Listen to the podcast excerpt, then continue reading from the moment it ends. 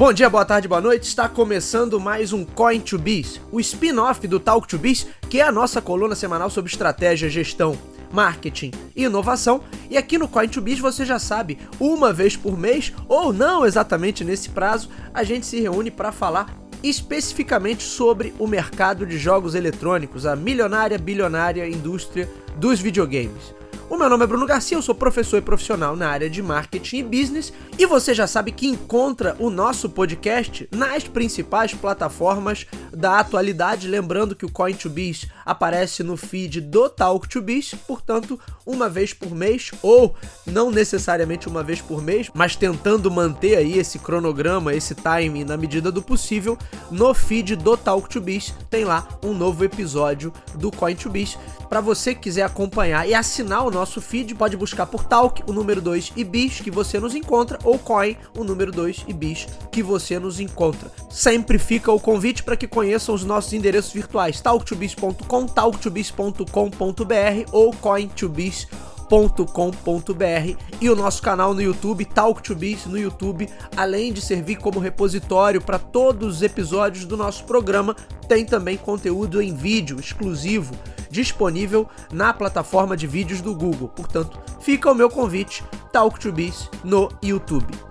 E hoje nós damos continuidade. Hoje eu estou sozinho aqui na bancada do Coin to Biz. Normalmente eu tenho companhia aqui, ou nosso amigo Sander, ou o nosso amigo Lira, quando a gente vai falar mais do mercado retrô, ou então convidados. Mas hoje eu quero dar continuidade a um papo que eu comecei lá no Coin to Biz número 26 que é aquele papo sobre escolas do pensamento estratégico e as principais empresas de videogame. No episódio número 26, eu fiz uma análise da SEGA, tentando ali associar as atitudes da SEGA, a tomada de decisão da SEGA, como ela conduziu seus lançamentos, como ela conduziu a sua estratégia empresarial a partir de duas escolas: a escola estratégica ligada ao empreendedorismo e a escola estratégica ligada ao aprendizado. Naquela ocasião, eu já falei da intenção de comentar também sobre a postura da Nintendo, só que aquele episódio já tinha ficado grande, então eu prometi fazer um episódio específico sobre a gigante japonesa Nintendo, que é o nosso episódio de hoje. Um disclaimer que é importante de se fazer é sempre aquela ressalva em relação a essas análises que eu faço, porque essas análises são um baseado nos livros, no registro que a gente tem histórico a respeito das atitudes e das decisões que foram tomadas por essas companhias, também pelas notícias da época, pelos, pelos documentários, enfim, de todo esse registro histórico que a gente tem de como essas companhias atuaram ao longo das suas vidas. E é claro que eu correlaciono isso com o conhecimento teórico a respeito das escolas do pensamento estratégico empresarial. Um aviso que eu dei lá naquele episódio sobre a SEGA e que eu repito aqui é que a gente não tem como afirmar que a empresa pensava desta ou daquela maneira, ou não tenho como afirmar que ah, essa decisão aqui foi tomada levando em consideração essa escola do pensamento estratégico. Primeiro, a gente não tem como afirmar porque a gente não estava lá dentro acompanhando esse processo de tomada de decisão e a condução ali dos negócios. Então não tem como afirmar categoricamente nada. O que a gente faz é uma análise, bom, das atitudes, da tomada de decisão que essa empresa teve, do posicionamento que ela construiu, e a gente tenta correlacionar isso com o conhecimento teórico a respeito das escolas do pensamento estratégico. Mas como a gente não estava lá, eu não estava lá dentro, provavelmente vocês que estão ouvindo também não estavam lá dentro dessas companhias nessas respectivas épocas, é óbvio que a gente não tem como afirmar que a, a, a empresa tomou essa decisão por causa disso, ou tendo isso aqui como pensamento, ou tendo isso aqui como objetivo. A gente pressupõe e parte também, é claro, de todos esses registros em livros, documentários, notícias da época e por aí vai. Como eu já disse para vocês, eu fiz uma correlação inicial da SEGA com a escola do empreendedorismo e com a escola do aprendizado. Já a Nintendo, ela vem de um background e de um histórico já bem diferente. Então eu quero começar correlacionando a Nintendo com escolas mais de visão mais conservadora, por assim dizer, como a escola do posicionamento e também a escola do poder. para depois, para analisar os lançamentos mais recentes da companhia, a gente olhar para como a Nintendo realmente começou a ter uma preocupação muito maior com inovação, e aí a gente pode fazer de fato uma correlação da Nintendo com, alguma, com alguns pensamentos empresariais mais modernos. Inclusive, tem um episódio que eu fiz no ano passado que é a Nintendo e a estratégia do Oceano Azul, justamente falando de como a Nintendo vem trabalhando seus últimos lançamentos para criar um posicionamento diferenciado e tentar inclusive criar um novo mercado. Ela fez isso com muita sabedoria nos portáteis, ela fez isso com muita sabedoria no Nintendo Wii e está repetindo o feito agora com o Nintendo Switch. A gente não vai olhar para o histórico inteiro da Nintendo, porque é uma empresa que tem décadas e décadas de vida. Então, o nosso objetivo é olhar a partir dos anos 80, quando a Nintendo de fato vira referência no mercado de jogos eletrônicos. Ela já tinha os Game Watch, aqueles portáteis, aqueles minigames, e ela tinha alguma presença nos arcades, mas com o lançamento do Famicom no Japão e depois o Nintendinho, o Nintendo Entertainment System nos Estados Unidos, é que ela de fato se destaca e vira a grande potência. A Nintendo entra como grande potência ali meio que no vácuo deixado pela Atari, pelos aparelhos de segunda geração. A gente tem o Crash em 1983, a indústria se retrai, a Atari já não conseguia emplacar nada, a galera tava muito de olho mais nos computadores, e aí inclusive eu posso recomendar o episódio do Coin2Biz, Coin2Biz 27, onde eu conversei com o nosso amigo Sander sobre a briga de posicionamento ali entre consoles e computadores ao longo da história. Mas a Nintendo entra e ela tinha uma postura muito mais tradicional que a gente poderia associar a uma escola muito clássica de pensamento estratégico, que é a escola do posicionamento. A escola do posicionamento é muito baseada nos escritos do Michael Porter, que se tornou um dos maiores gurus da estratégia empresarial dos anos 80 em diante. O Michael Porter é aquele camarada que desenvolveu uma ferramenta que qualquer aluno de marketing, administração ou negócio já viu por aí, que é o modelo das cinco forças de Porter. Como é que funciona esse modelo? Bom, essa é uma ferramenta que busca analisar a atratividade de um mercado e as condições que uma empresa tem para obter vantagem competitiva em relação às demais. E aí você analisa a posição da sua empresa, da sua marca, em relação a cinco forças, que são elas: poder de barganha dos consumidores, poder de pressão exercido pelos concorrentes, poder de pressão exercido por parceiros comerciais, fornecedores e distribuidores, ameaça de produtos substitutos e ameaça de novos entrantes. Muito resumidamente, porque eu não, óbvio não vou resumir a obra toda de Michael Porter aqui, é um, são livros que eu recomendo que vocês leiam se querem entender verdadeiramente de estratégia competitiva, mas muito resumidamente, o que, que o Porter nos diz? Uma empresa obtém vantagem competitiva na medida em que ela tem poder maior de negociação ou de pressionar cada uma dessas forças.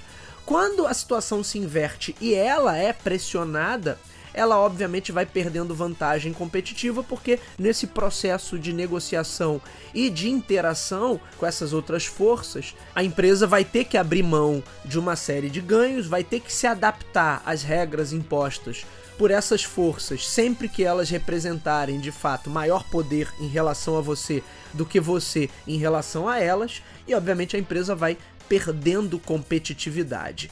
De certa forma, a Nintendo certamente deve ter olhado também muito para o caso da Atari, porque a Atari tinha a maior relevância nesse mercado, mas ela começou a perder o controle, e isso é um dos motivos para o Crash, não é o único, mas aí tem outros episódios onde a gente falou sobre o Crash de 1983. Tem um muito bacana que eu gravei com o nosso amigo, nosso querido Marcos Garré, que é autor de livros, agora está lançando documentário, em breve vai estar tá aqui de volta no Coin2Biz. Falamos né, especificamente sobre a crise de 1983, mas um dos pontos pode ser entendido como a perda de controle em relação aos parceiros comerciais, principalmente depois da briga judicial entre Atari e Activision Activision, lembro, na época formada por ex-programadores que deixaram a Atari para formar a sua própria empresa de desenvolvimento e a Atari na época tentou bloquear, não, vocês não podem fazer jogos para o meu console porque só eu posso fazer jogos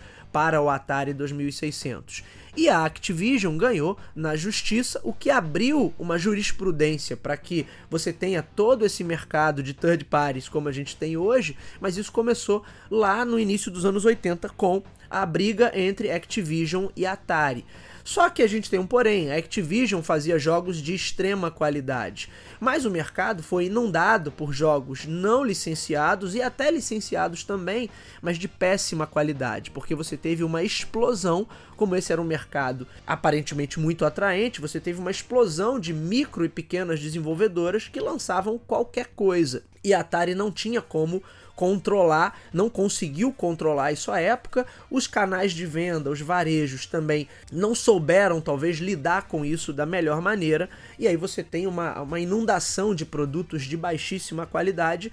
Isso sem falar nos clones, isso sem falar é, nos concorrentes da Atari, isso sem falar nos erros de lançamento e gestão de produto da própria Atari, porque de repente a gente pode até fazer um episódio específico analisando o case Atari. Mas a Nintendo certamente olhou para todos esses erros, para todos esses problemas e falou: bom, eu não posso cometer esses mesmos erros. E aí a Nintendo, na medida em que ela se estabeleceu no Japão e começou a mirar o mercado norte-americano, ela começou a fechar parcerias e ter um cuidado muito grande com a qualidade dos seus produtos, falando de hardware, mas falando de principalmente software, falando dos jogos. Uma qualidade que ela mantém de forma impecável até hoje. Você pode pegar aí de qualquer geração, de qualquer console, jogos da Nintendo são sempre jogos muito bem desenvolvidos, são sempre jogos muito bem acabados, são sempre jogos de uma jogabilidade, de uma experiência primorosa. E ela, a partir disso, a partir do momento que ela tinha as melhores franquias e as melhores propriedades intelectuais, ela começou a exercer muita força, seguindo exatamente a doutrina ali da escola do posicionamento. E na verdade, muita gente por aí estuda o modelo das cinco forças de Porter. É um modelo que pressupõe não uma, um sistema de ganha-ganha, mas um sistema sim de ganha-perde, ou seja, eu forço o outro a perder um pouco mais para que eu possa ganhar um pouco mais. E muita gente segue esse modelo, virou modelo padrão aí do mundo dos negócios e de orientação empresarial, mesmo que a galera nem saiba que teve escola do posicionamento estratégico, a galera nem saiba nada sobre estratégia empresarial, mas certamente quem estudou o mínimo sobre negócios conhece o modelo das cinco forças de Porter. Então a Nintendo começou a exercer um poder muito grande sobre desenvolvedoras, com contratos de exclusividade, com limite no quantitativo de jogos. Tanto é que algumas third parties na época abriam uma nova empresa, abriam um novo CNPJ, uma pessoa jurídica, né, no caso. CNPJ é um, é um documento brasileiro, né, mas abriam outra pessoa jurídica para ter a possibilidade de lançar mais jogos para o Nintendinho dentro daquele mesmo período. A Nintendo também estabelecia contratos e parcerias comerciais com uma série de exigências em relação ao varejo. Tanto é que foi a grande dificuldade de outras empresas, em especial da SEGA, conseguir espaço entre os varejistas no retail norte-americano, e aí mais uma vez o crédito vai para o trabalho do Tom Kalinske com a equipe dele da Sega of America, porque a Nintendo exercia muita pressão. Ela tinha o domínio do consumidor durante alguns anos ali. Nintendo virou sinônimo de videogame. Ela tinha o videogame, o melhor produto e tinha as melhores propriedades intelectuais. Mario, Mega Man, blá, blá, blá, Nintendo, ela conseguia exercer um poder sobre o consumidor, primeira força. Ela não tinha concorrentes fortes, se você pensar a Sega na terceira geração, nunca conseguiu fazer grande frente em relação à Nintendo. Só aqui no Brasil e talvez em outros pontos específicos do globo, você teve o Master System com uma supremacia, mas no geral a terceira geração foi toda da Nintendo. A Atari já não representava mais absolutamente nada e começou a migrar para o ramo de microcomputadores e acabou se perdendo daí.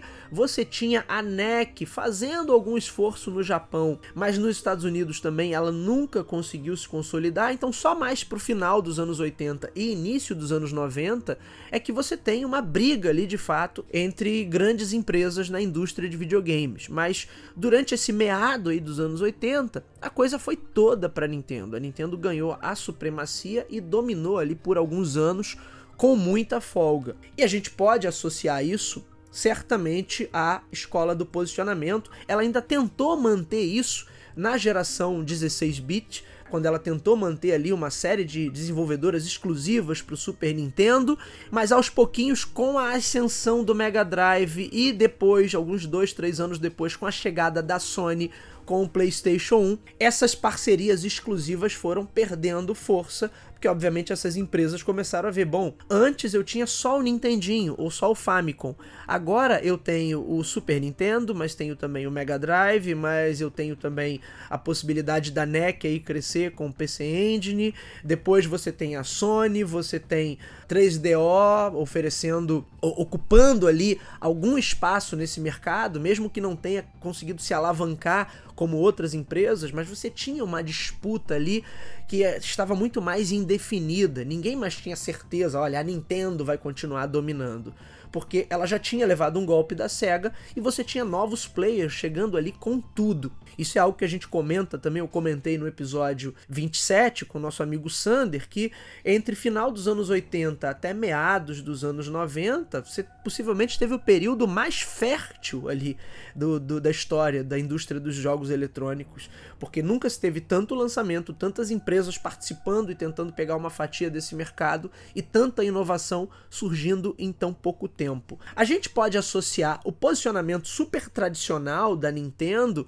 também à escola do poder, já que ela forçava a barra com essa negociação e ela tentava estabelecer sempre as melhores condições para ela, do tipo, olha, nós somos os melhores e para negociar com a gente as condições são essas. Ela exercia esse poder, de certa maneira, ela se vale disso até hoje, então vejam que a Nintendo ela tem uma postura ainda muito fechada, enquanto Microsoft e Sony são empresas muito mais abertas a experimentar coisas novas, a Nintendo segue ali o seu planejamento, segue ali a sua postura tradicional. Então, nesse sentido, a gente pode categorizar a Nintendo ainda como uma empresa de orientação estratégica bastante conservadora. Eu acho que a escola do posicionamento e essa orientação a produto, eu tenho o produto melhor, que também é da, do Porter, né, da escola do posicionamento, porque o Porter vai dizer o quê? Que as empresas têm dois caminhos estratégicos, basicamente. Ou orientação a custo, para isso se refletir no preço de alguma maneira e eu ganhar competitividade vendendo um produto mais barato, mas ganhar no volume, ou pela diferenciação. Eu tenho um produto de fato melhor que ninguém mais tem e eu cobro a mais por isso. Então a Nintendo sempre foi óbvio, né, por essa segunda opção, embora em alguns momentos qualquer um tem que apelar um pouquinho para preço para chamar a atenção dos consumidores e para destacar um lançamento, mas no geral a empresa não abriu mão das suas da sua orientação, da sua visão. Tanto é que isso custou a ela, inclusive, algumas derrotas na sequência. Quando ela vai para a quinta geração e ela insiste no cartucho, enquanto as demais, Sega e Sony, vão para o CD, isso mostra o quanto ela estava focada ali de fato nessa orientação. E ela tinha uma questão de custo, ela tinha uma questão em relação à pirataria e ela tinha sua própria visão em relação ao futuro do mercado, o que seria mais interessante para o consumidor e o que não seria tão interessante assim. Mais uma vez, com o GameCube, ela também já tenta dar uma mudada ali, mas ela não consegue fazer com que o seu videogame ganhe a disputa da sexta geração, que aí você teve ainda o Dreamcast da Sega com sua última participação em hardware, mas você tem a Sony com o PlayStation 2 e aí você tem a Microsoft entrando com o primeiro Xbox. E aí você tem uma briga bem complicada ali.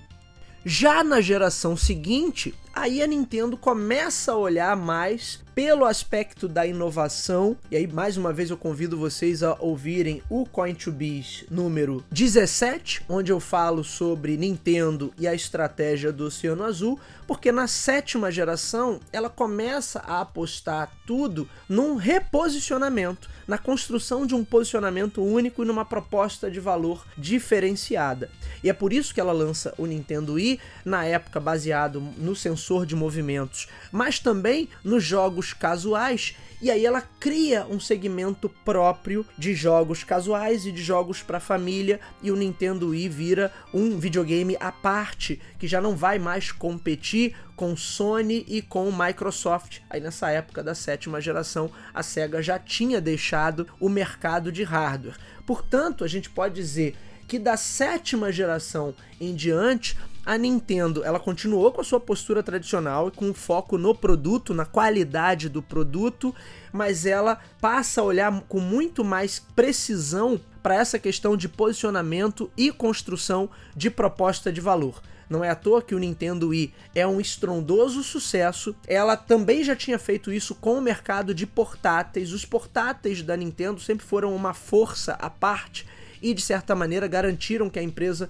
é, passasse por os períodos turbulentos no mercado de consoles de mesa, porque ela tinha ali o dinheiro entrando na parte de portáteis. Ela conseguiu fazer essa mágica com o Nintendo Wii. Na verdade, se a gente pensar até alguns anos antes, a Nintendo já dava alguns sinais de querer criar produtos mais inovadores para se distanciar do mercado de games tradicional. Basta pensar no Virtua Boy, que foi um, um estrondoso fracasso por ser algo muito diferente do que todo mundo esperava e do que todo mundo concebia por ser um videogame, quanto mais pensar em um videogame portátil. Mas ela acerta muito com o Wii, e aí a gente pode trazer isso para escolas que olham mais para essa questão da inovação, como a própria escola empreendedora, a própria escola do aprendizado, como a gente citou em relação à SEGA mas ela faz isso muito a nível de produto. A postura da empresa e a maneira como a empresa conduz seus negócios continua muito ancorada na escola do posicionamento. Quer dizer, eu preciso dominar essas forças de mercado para garantir que eu ainda tenha a prevalência e que eu tenha garantido as minhas regras que vão ser mais benéficas para minha empresa e assim eu obtenho vantagem competitiva. E é claro que ela continua com essa orientação muito focada a produto, quer dizer, o produto precisa ter qualidade. E aí, mais uma vez, eu destaco os jogos. Reparem que já há muito tempo a Nintendo saiu dessa briga por hardware. Com o Nintendo 64, ela já não estava mais na briga por hardware, ela tentou gerar ali uma experiência própria. O GameCube, ela também já não estava tanto na briga por hardware. E aí, do Nintendo Wii em diante, ela não brigou mais por hardware, ela brigou por software e por posicionamento. E aí, como ela conseguiu manter em praticamente todos esses lançamentos do Wii em diante uma qualidade e um posicionamento muito sólido, é óbvio que ela continua exercendo poder em relação às outras forças de mercado. Ela continua exercendo poder sobre os consumidores, sobre os varejistas, sobre os parceiros e sobre os concorrentes. Só que agora ela faz isso de uma maneira até muito mais inteligente, porque ela foge da competição direta a partir do momento que ela cria o seu próprio posicionamento e o mantém. Ela fez isso com o Nintendo Wii, ela falhou ali no Wii U porque trouxe uma proposta talvez diferente demais e as pessoas não entenderam, não viram muita vantagem, mas agora ela acertou em cheio de novo com o Nintendo Switch, unindo o melhor que ela tinha do universo dos portáteis com tudo que ela tinha de bom e de excelência na área de consoles de mesa. Portanto, é uma empresa que, do ponto de vista estratégico, ela sambou aí, patinou um pouco em alguns momentos, mas acho que ela vem mantendo um quantitativo de acertos muito maior que o quantitativo de erros. Espero que vocês tenham gostado dessa análise, como eu disse, é, a gente faz uma análise com base nas informações que temos em livros, com registro de notícias, com tudo que eu mesmo acompanhei ao longo da minha vida, sempre acompanhando esse mercado de games mais de perto. A gente não estava lá dentro e não estamos dentro da companhia para saber de fato qual é a orientação e por que, que eles tomaram cada uma dessas decisões. Mas tudo leva a crer que a Nintendo tem sim uma estratégia muito sólida, ancorada na, nessa visão mais tradicional de posicionamento estratégico da escola do posicionamento de Porter e nas últimas gerações ela focou muito aí falando de posicionamento de produto e posicionamento de marketing em criar os seus próprios posicionamentos diferenciados. Isso tem dado muito certo. Se vocês gostaram, estão gostando dessa série, a gente pode falar de outras empresas. De repente, num próximo episódio eu falo da Atari, depois da Sony e da própria Microsoft. Muito bem, senhores, esse foi o nosso Coin to Biz de hoje. O meu nome é Bruno Garcia, você me encontra nas principais plataformas sociais. Bruno Garcia no LinkedIn, Bruno Underline Talk to Biz no Instagram. Me adicionem, mandem o feedback de vocês, mandem sugestões de temas. É sempre muito legal e muito positiva essa troca.